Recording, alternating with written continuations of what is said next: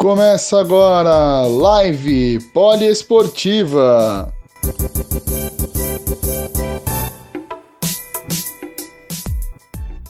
Estamos começando mais uma live aqui na Rádio Poliesportiva, a rádio de todos os esportes. Hoje a gente vai conversar com a escaladora Camila Macedo. Camila Macedo, na minha opinião, é uma das grandes escaladoras aqui do Brasil. Ela competiu em alto nível até o final do ano passado e teve grande destaque. Ela foi uma das pessoas que mais se destacou numa competição lá no Chile e isso foi quando ela entrou no radar de todos os veículos especializados em, em escalada. A gente está esperando ela entrar, ela tá muito provavelmente ela deve estar tá quase entrando. Se vocês tiverem alguma pergunta, pode mandar a pergunta aqui, eu vou anotando e mais perto do meio, mais perto do final da live, eu vou repassando as, as perguntas para ela, tá? Quero agradecer de antemão quem já está entrando na live, que é o Gabriel Max 92, a Stephanie Cardoso, a Camila Macedo já entrou. Oi, oi. Oi, dona Camila. Boa tarde. Tá me ouvindo? Estou escutando. Ó, Bom. Daí, como você tá? Tô, muito bem. Senhores, essa é a Camila Macedo, uma das grandes atletas aqui do Brasil, escalou em alto nível durante muitos anos. Ela é educadora física e ela conhece bastante, tanto do esporte em si, como das competições que ela se destacou e que ela, ela começou. Camila, só para o pessoal saiba, pelo menos da sua timeline, como que foi que a escalada entrou na sua vida? Você andou na rua lá e ah, agora eu vou começar a escalar. Como que foi? Então, eu sempre fui do esporte, né? Sempre tive ligada a outros esportes desde pequena. E passei a adolescência inteira dentro de uma piscina, nadando, é, competindo. E foi em 2011 só que eu conheci a escalada, porque um amigo convidou a gente para fazer ecoturismo lá em Corupá.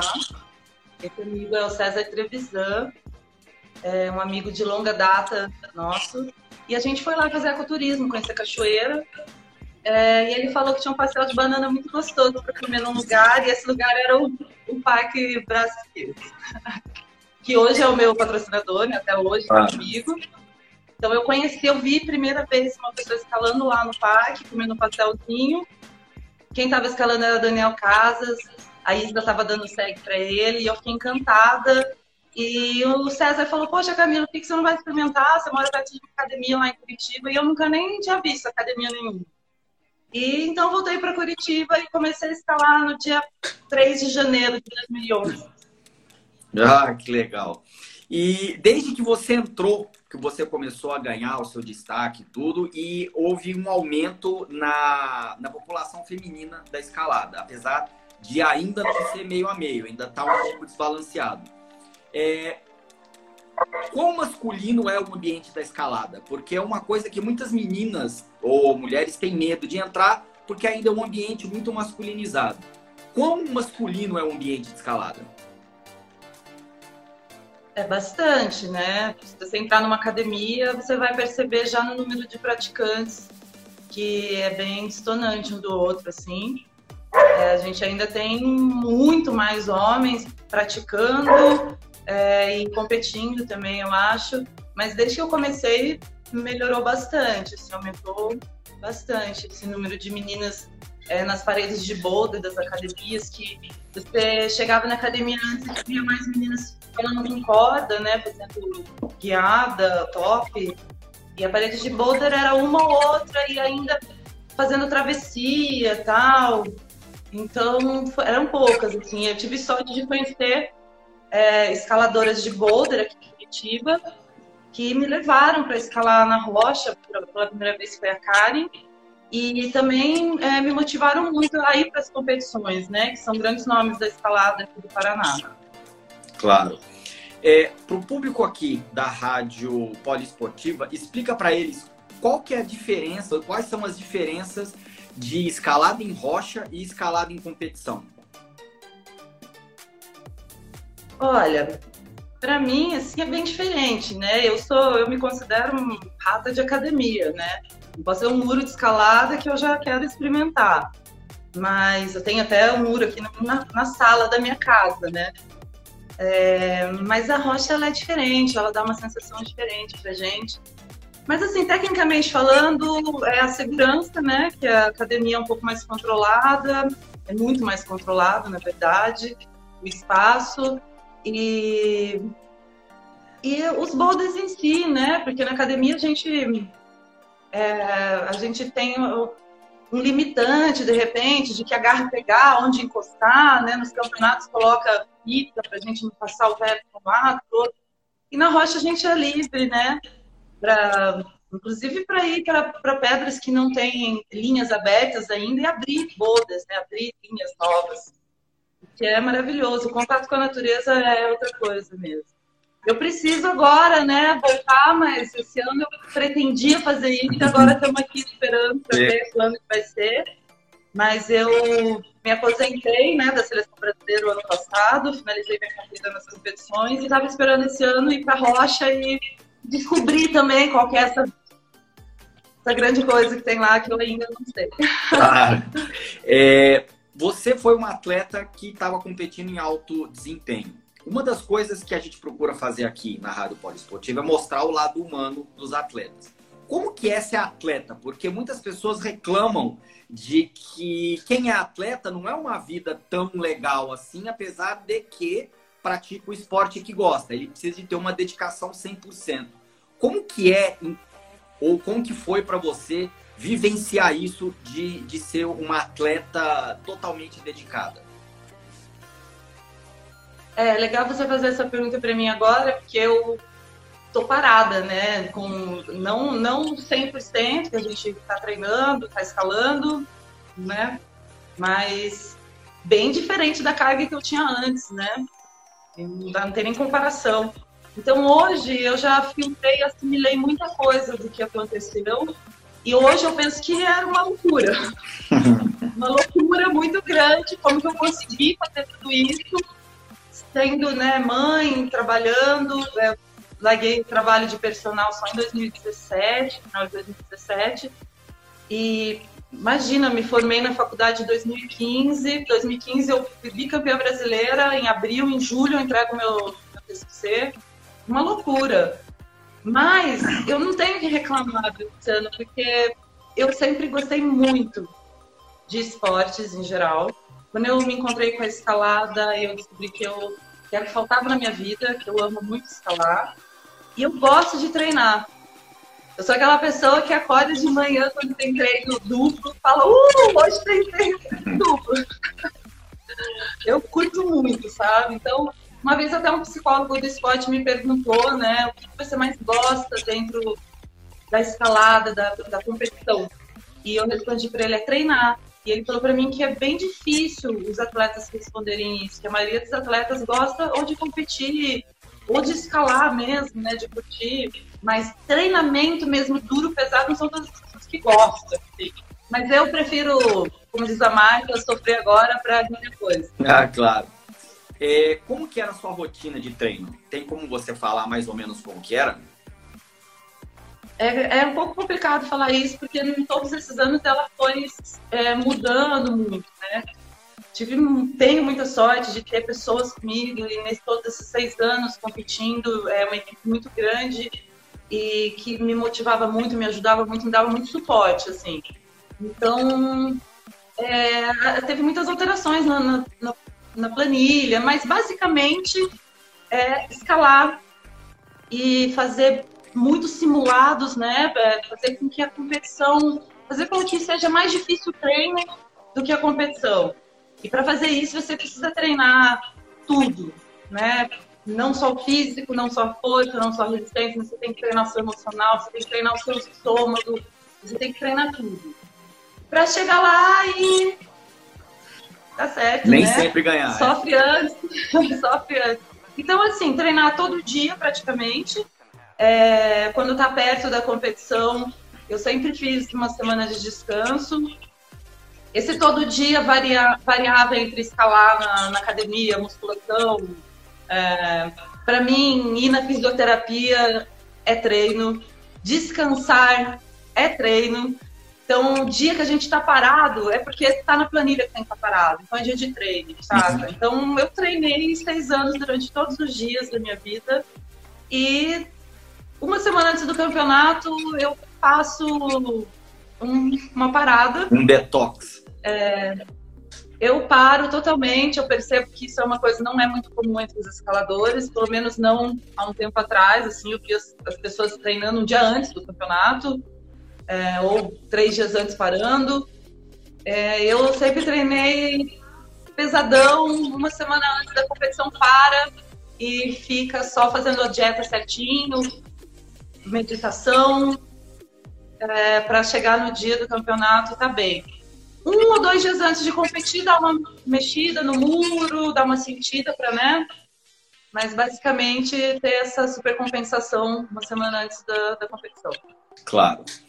É, e agora que você se retirou das competições, qual foi a lição que você considera que você aprendeu a participar dessas competições de alto nível? Da, do Open de Boulder, o qual você ficou entre as, entre as cinco melhores lá no Chile. É, o, os campeonatos brasileiros que você ganhou. Qual, qual lição nesse, nesse total você consideraria compartilhar com a gente que você aprendeu? Até porque eu imagino que nessa quarentena você deve ter meditado um pouco sobre isso. É, sim.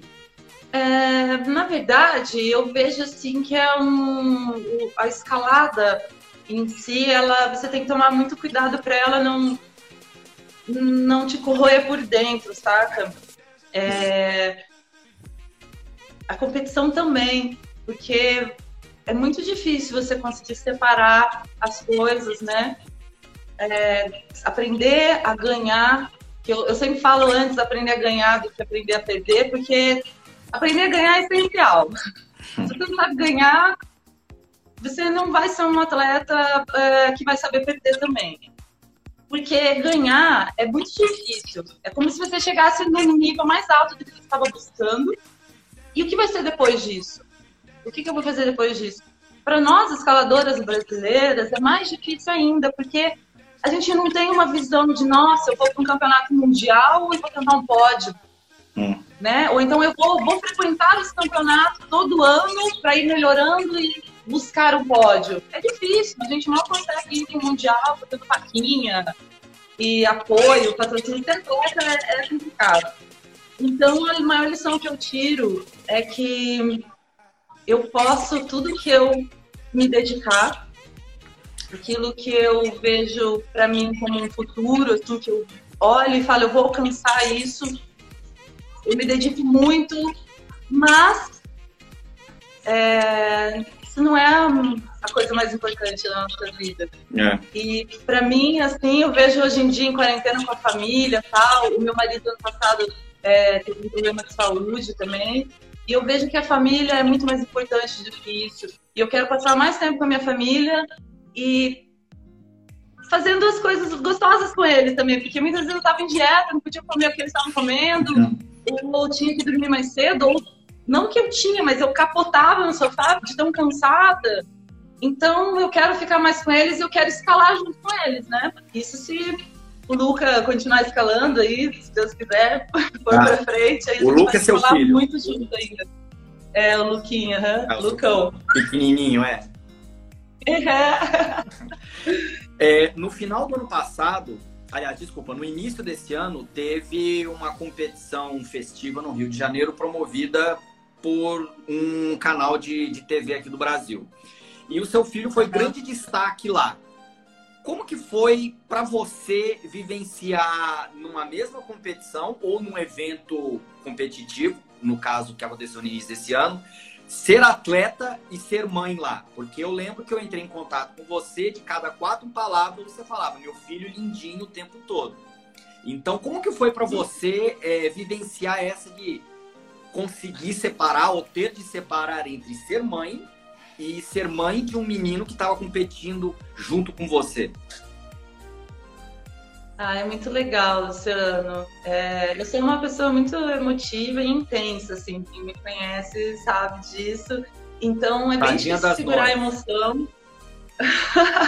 Não, é muito difícil segurar a emoção assim nas competições, é, separar isso. Então eu tenho sorte porque o Eduardo, né, o pai do Luca, ele sempre me ajudou muito também, sempre estando presente nas competições e isso facilitava assim para gente é, aprender a separar o espaço de cada um, o tempo, né? Porque uma hora você vai escalar, na outra é ele que vai. Então o Du sempre ajudou a gente nessa logística, assim. É, é emocionante, é difícil, é muito difícil porque você tem que saber segurar a emoção. Então a gente já tinha passado por isso antes da competição no, na Globo, lá, não sei se pode falar. Pode falar. Mas, enfim, e daí é, a gente já tinha passado por isso na competição que a gente pegou pódio junto, né? No speed na primeira etapa. E foi super emocionante, eu mal me segurei, fiquei abraçando ele, gritando, igual uma mãe louca. é muito legal. Foi, para mim, assim, de tudo que aconteceu na escalada, esses seis anos, essa última competição que teve lá na televisão, foi para mim, fechou com chave de ouro. Assim porque eu tava com ele lá e a gente pegou o pódio de novo, né? No terceiro lugar, eu, terceiro ele. E foi maravilhoso, cara. Tá, que legal. É, ontem a gente conversou com o Marvin, que, na minha opinião, é o melhor treinador de escaladores aqui da América do Sul. E a gente conversou que sobre alguns aspectos da escalada. A escalada agora faz parte da Olimpíada ela todo já explicamos o formato aqui várias vezes, daqui a pouco a gente explica o formato de novo. E ela está ganhando alguns é, espaços na mídia, igual aqui na Rádio Poliesportiva, que a gente não tinha antes. Então, o que, que você acha que vai ser o futuro da escalada depois da Olimpíada? Você acha que vai ter um antes e um depois? Ou vai mudar muito pouco aqui na América do Sul e vai mudar mais no lugar onde a escalada está mais desenvolvida? Olha, Luciano, eu acho difícil essa pergunta. Bom, primeiro queria dizer que o Marvin é incrível, né? Eu acompanho ele também nas publicações, nas pesquisas dele, tudo, e estive com ele lá na Argentina, no campeonato que eu participei, e ele foi muito legal, é, incrível. E, enfim, eu acho que a gente tem muito lastro no Brasil, sabe? Então, falando em Brasil, assim, a gente tem lastro para tudo. Claro. Né? Tanto para competição quanto para rocha também, é, como equipe, né? Que para mim, assim, eu acho que foi uma das coisas que mais atrapalhou a escalada nesse, nesses anos foi a gente ter uma equipe muito recente, né? Então essa, essa equipe, ela tinha que ser algo que já vem de outras equipes, algo que vem passando e é, é uma outra coisa, né? Porque você vai ver lá fora, as equipes elas são muito grandes, muito unidas, muito fortes, assim. Isso é um, um trabalho legal porque é, é, competir não é físico só, né? Claro. É muito mais mental. Calar é muito mais mental.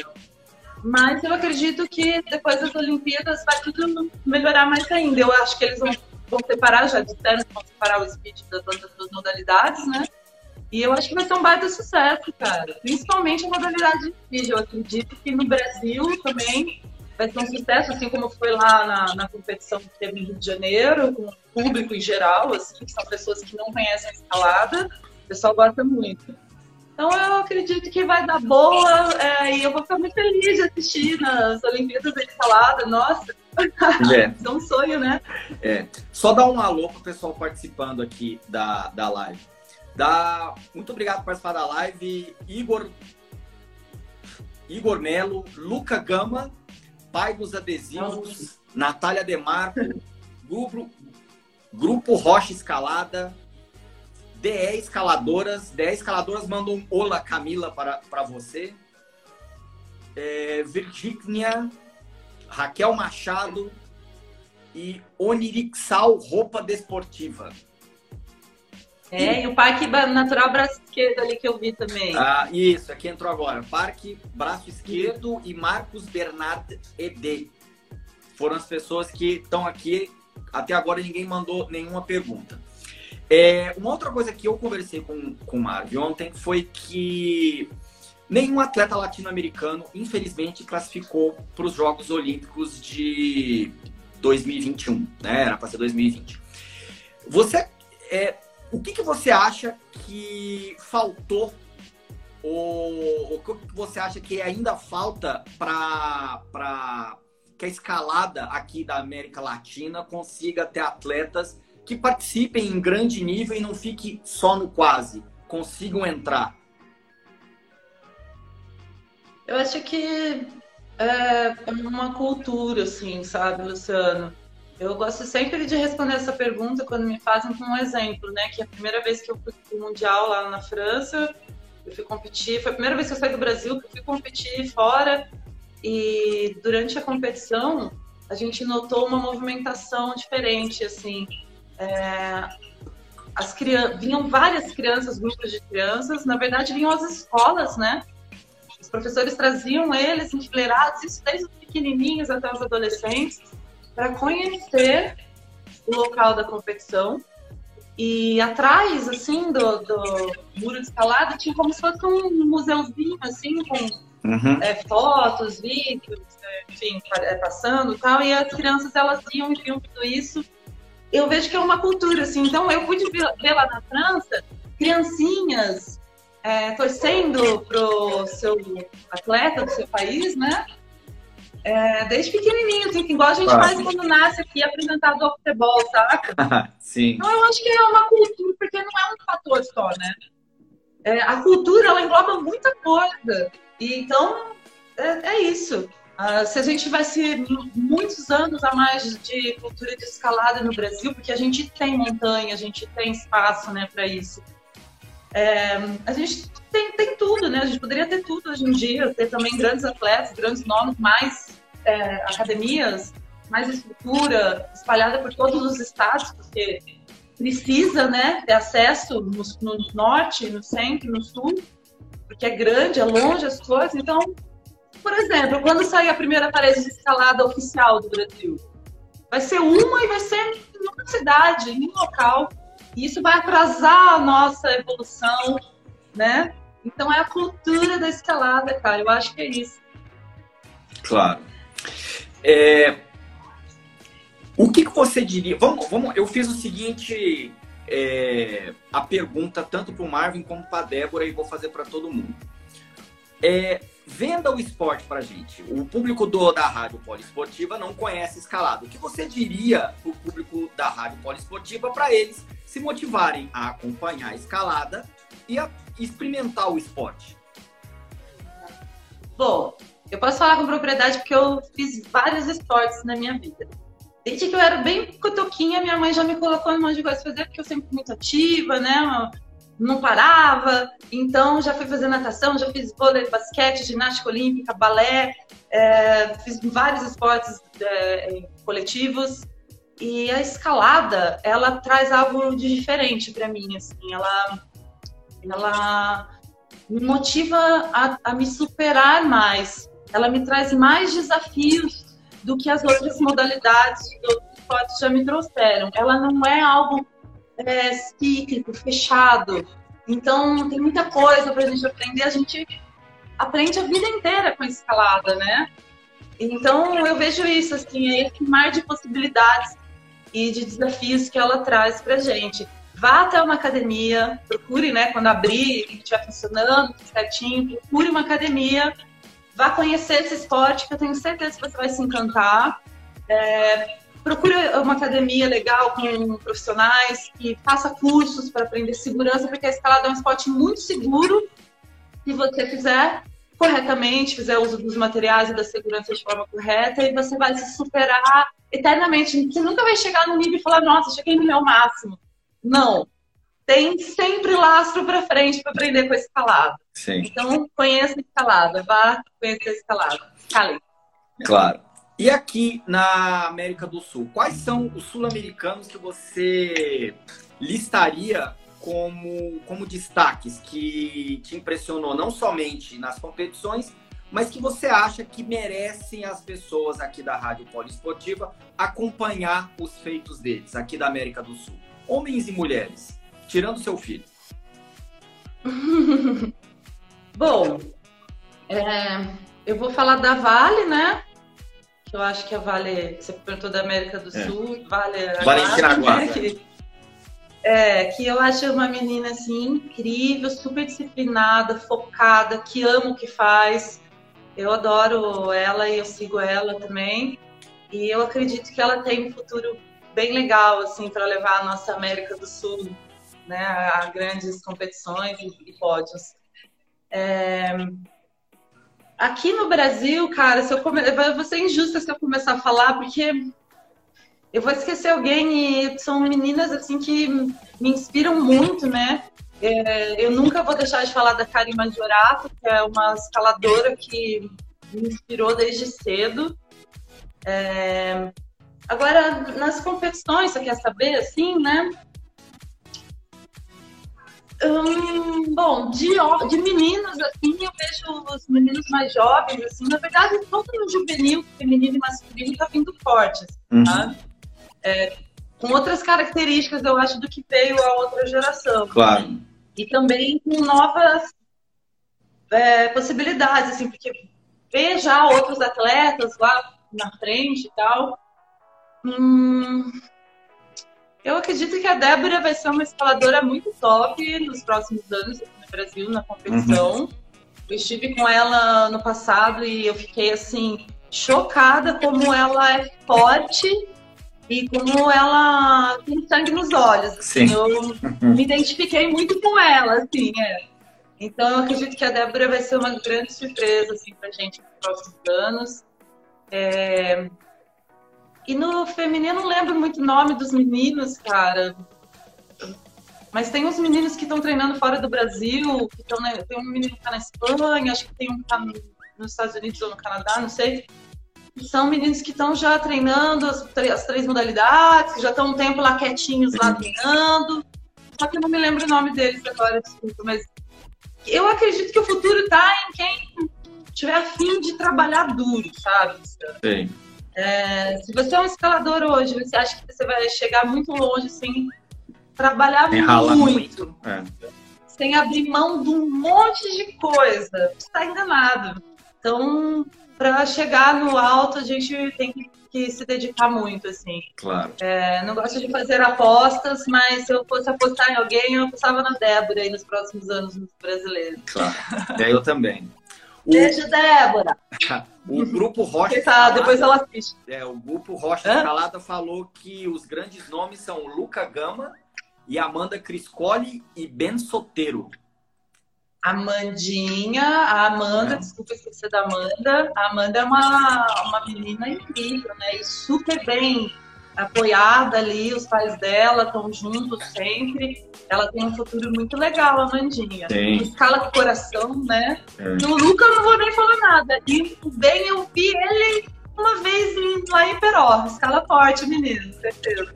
É, a Natália Demarco perguntou: agora que você aposentou das competições, se você planeja trabalhar como treinadora? É...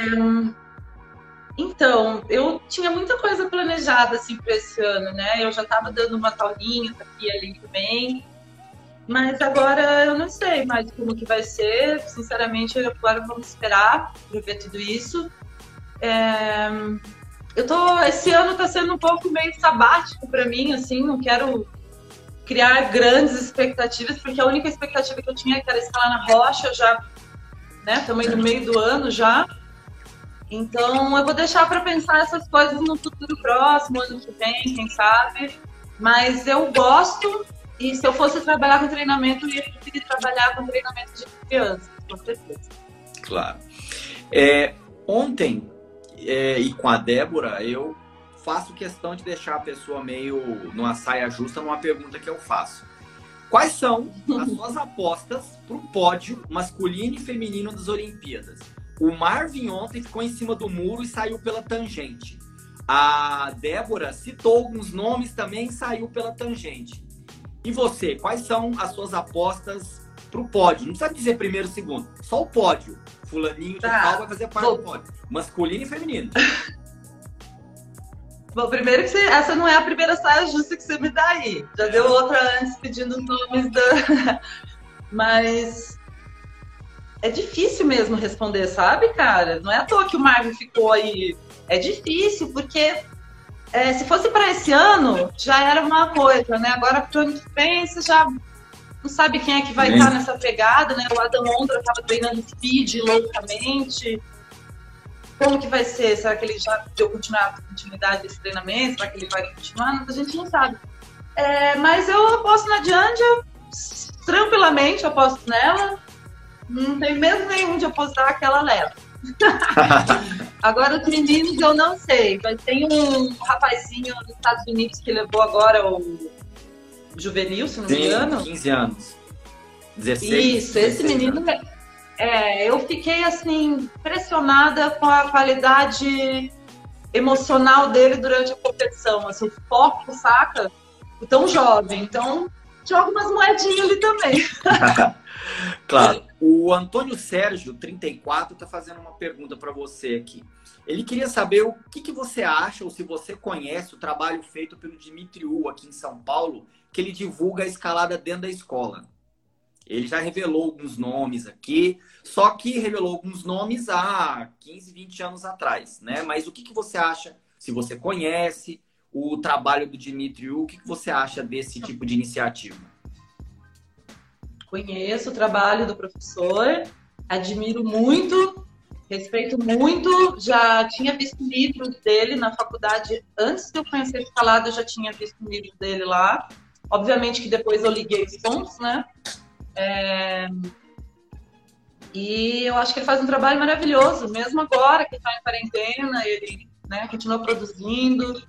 Eu acredito que muitos ainda serão encontrados aí pelo Dimitri. E aquilo que eu falei para você, né, cara? A escola, a, a, é, essa cultura tem que começar lá embaixo na escola mesmo, sabe? Porque daí sim queremos, né?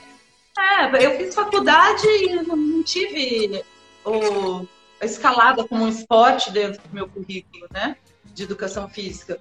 Quando que a escalada entra como um currículo ali? Agora já estamos na Olimpíada, quem sabe no futuro próximo. Aí queremos mais é, educadores físicos formados, que são escaladores ou que conhecem a escalada, ou que querem trabalhar com isso, né?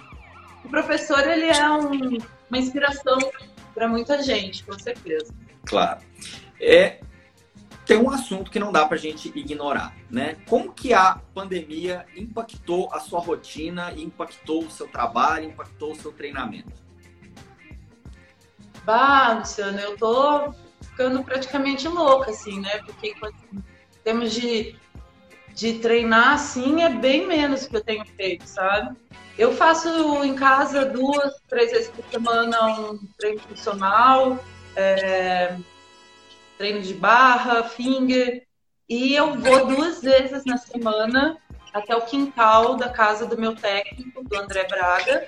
Ele tem um muro lá maior, e aí a gente treina lá. Então eu tenho treinado desde que começou a quarentena num muro, que é um teto, um 45 depois. Muito eu acho que eu nem sei mais estar lá no vertical. Quando eu voltar no vertical, eu vou estar engruvinhada na parede. Claro. E aí esse esse processo de ficar só no mesmo murinho, né, fazendo ali esteio, calcanha, tudo meio igual, me trouxe algumas dores, aí a gente teve que cuidar. Meu fisioterapeuta, Léo Boiares, que me ajudou em algumas coisas. Então, eu tenho levado assim na boa, mas eu tive muita sorte, porque imagina se eu estivesse me preparando esse ano para ser campeã de novo. Nossa, eu ia ficar muito louca. então, eu tive muita sorte de ter parado e de ter parado no meu auge, assim, tô bem feliz.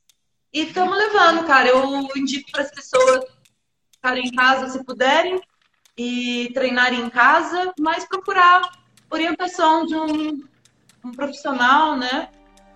De educação física, um escalador, um educador físico, para orientar nesse treinamento, porque não é só o físico, né? A gente precisa ter algumas coisas diferentes para fazer, para manter a nossa mente saudável, assim, e motivada também. É muito difícil acordar em casa, treinar em casa, dormir em casa, acordar e treinar de novo em casa, é muito chato. Sim.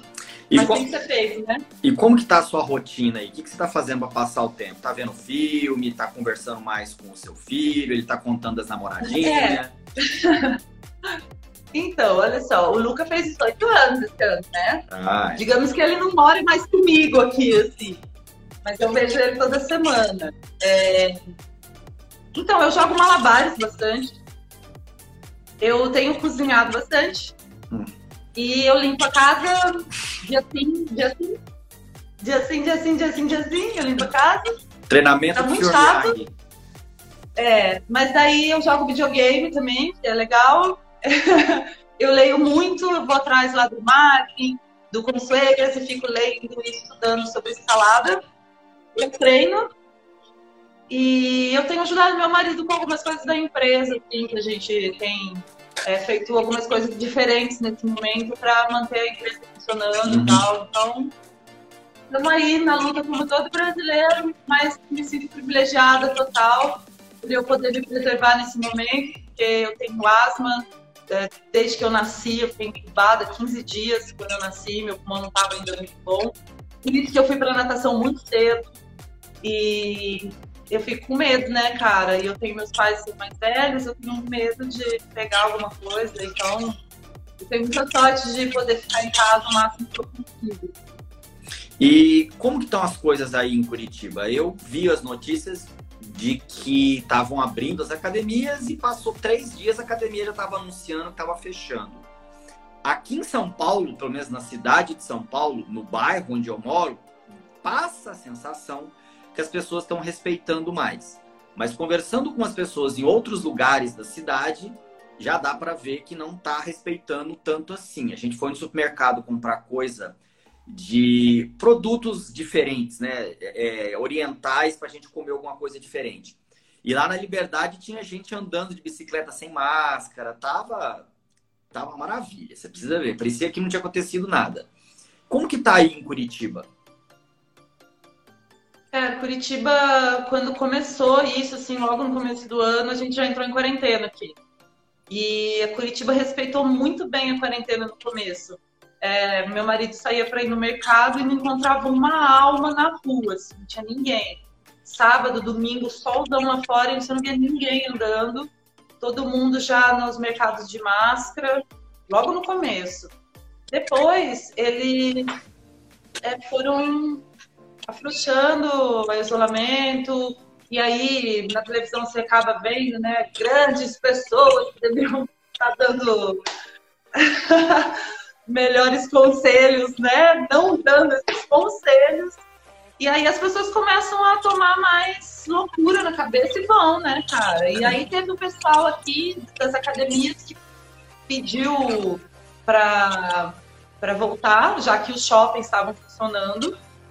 É, e aí eles abriram, mas daí depois fecharam de novo, porque começou a aumentar agora, né, aqui os casos. Então, uhum. é, na verdade, agora que a gente tinha que estar tá entrando em quarentena mesmo. Porque começou a subir e já está em 85 os leitos ocupados, assim, do SUS. Né? É. Você é uma pessoa mais ou menos assim, igual a mim, que vivenciou algumas coisas desagradáveis no decorrer da vida que tipo o governo Collor, os anos 80, hiperinflação, é, é um monte de, de, coisas que moldou mais ou menos a nossa, a nossa geração. Você acha que esse a sociedade vai melhorar ou vai piorar depois que essa pandemia tiver mais controlada? Ai, não sei, Luciano. Eu não, não sei dizer para você assim se vai melhorar ou piorar. Eu espero que, que eu seja uma pessoa melhor quando eu terminar tudo isso. Né? Teve uma coisa que eu aprendi na, na escalada e nas competições é me focar naquilo que eu posso controlar, tá? Então, eu, eu, espero ser uma pessoa melhor, mas em relação a todos, eu não sei. Mas eu tenho esperança, se tenho fé na humanidade. Tá bom.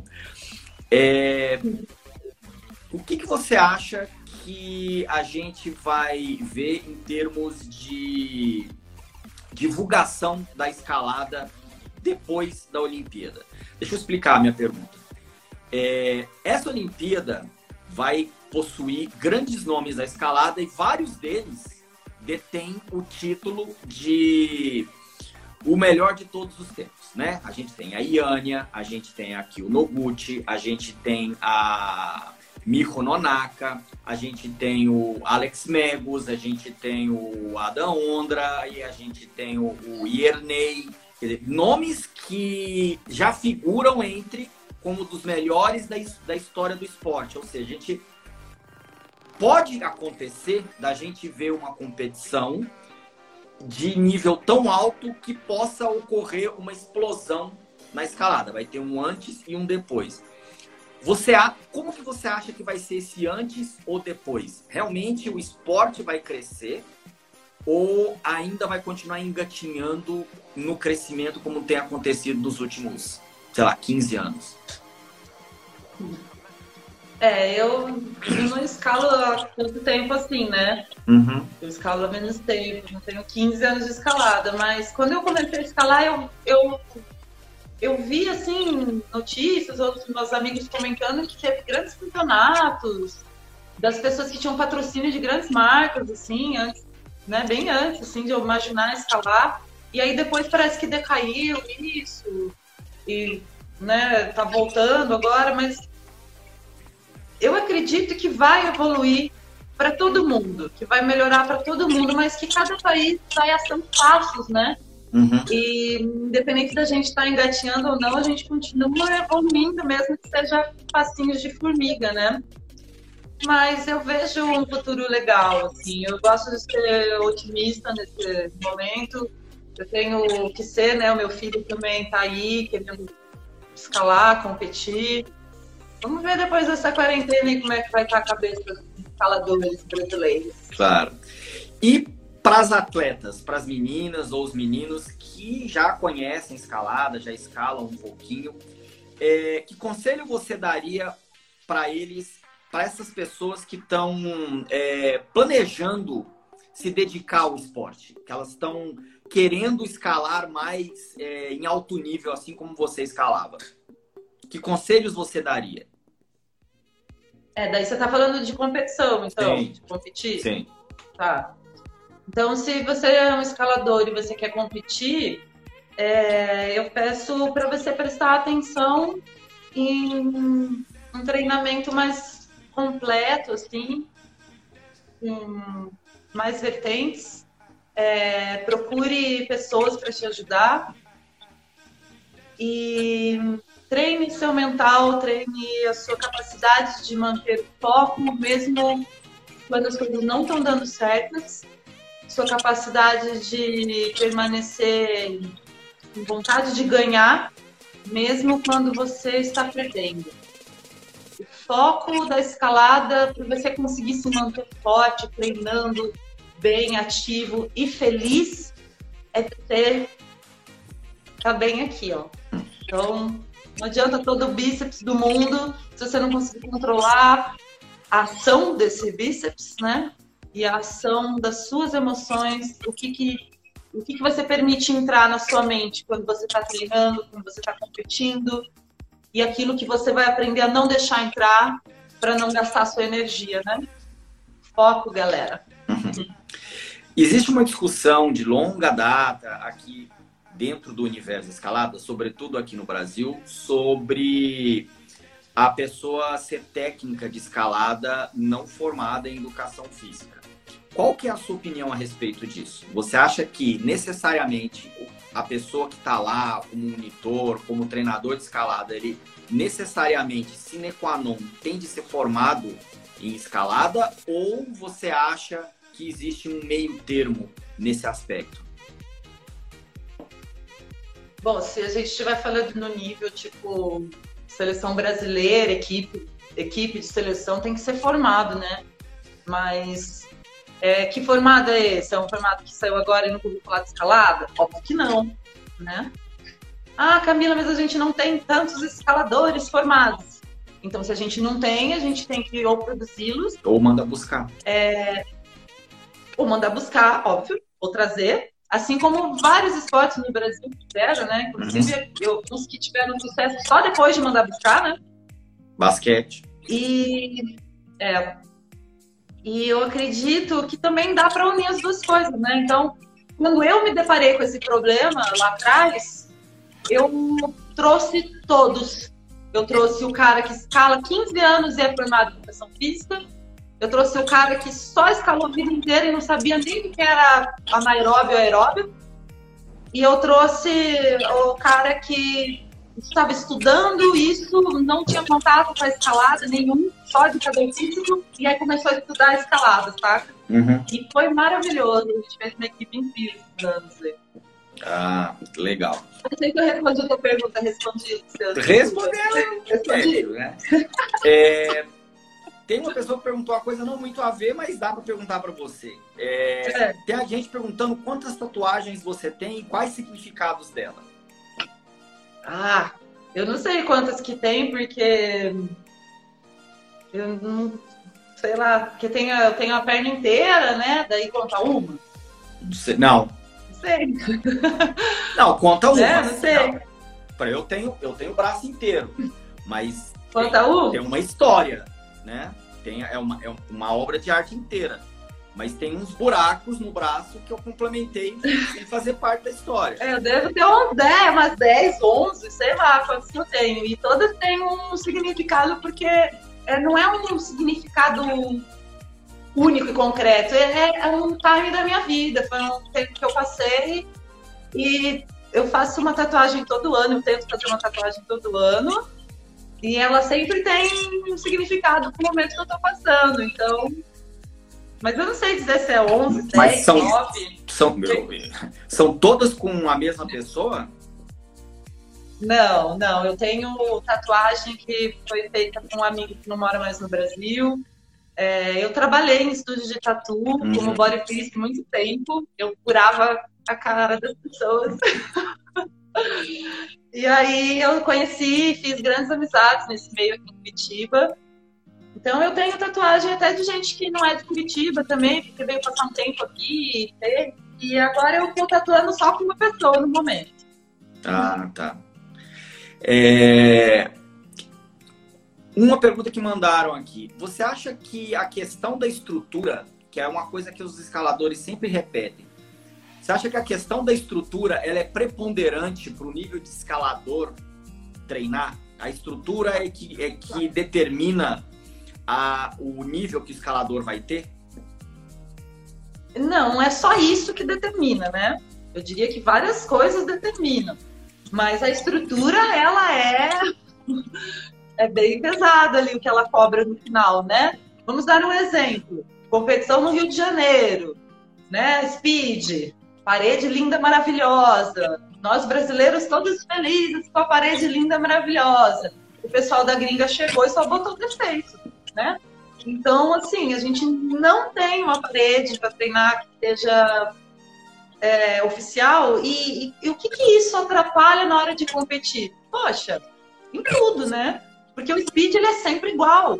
E se você colocar meio milímetro a garra girada para o lado, vai fazer diferença para quem está repetindo já a 10 mil repetições por mês. Vai fazer diferença. Uhum. Então, uma estrutura ela é um determinante muito importante, mas não é só isso que faz falta pra gente aqui. Entendi. Bem, a gente já está quase perto do final. Se alguém quiser entrar em contato com você, quiser chamar você para no futuro, que agora não dá, para uma palestra, para que você fale mais sobre o esporte, fale mais sobre a sua experiência, quais são as suas redes sociais e que maneira as pessoas podem entrar em contato com você?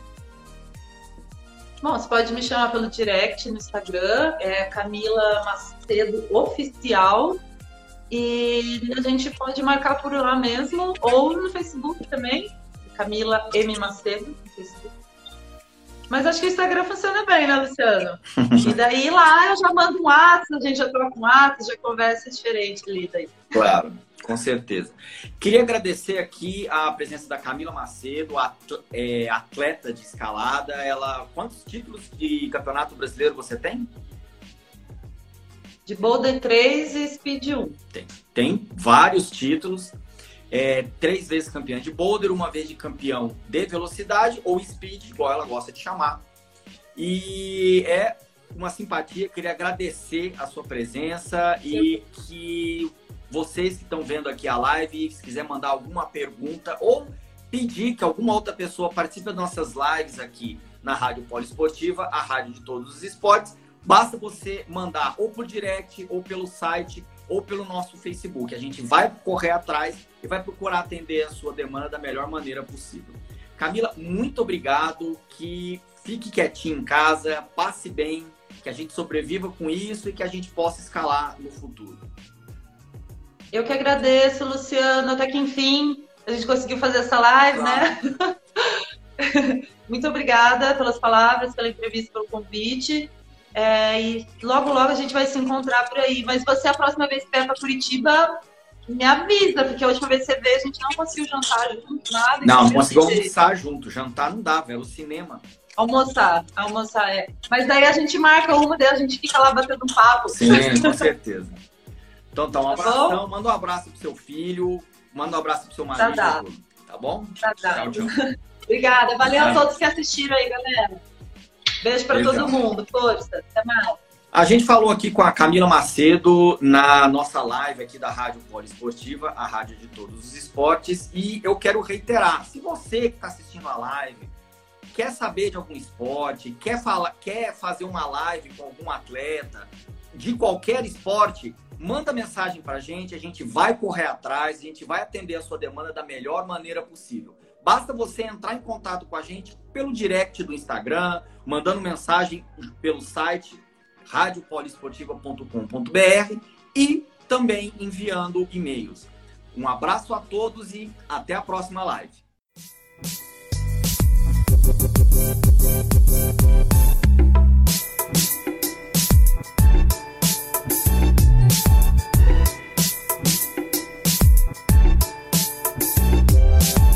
Termina agora Live Poliesportiva.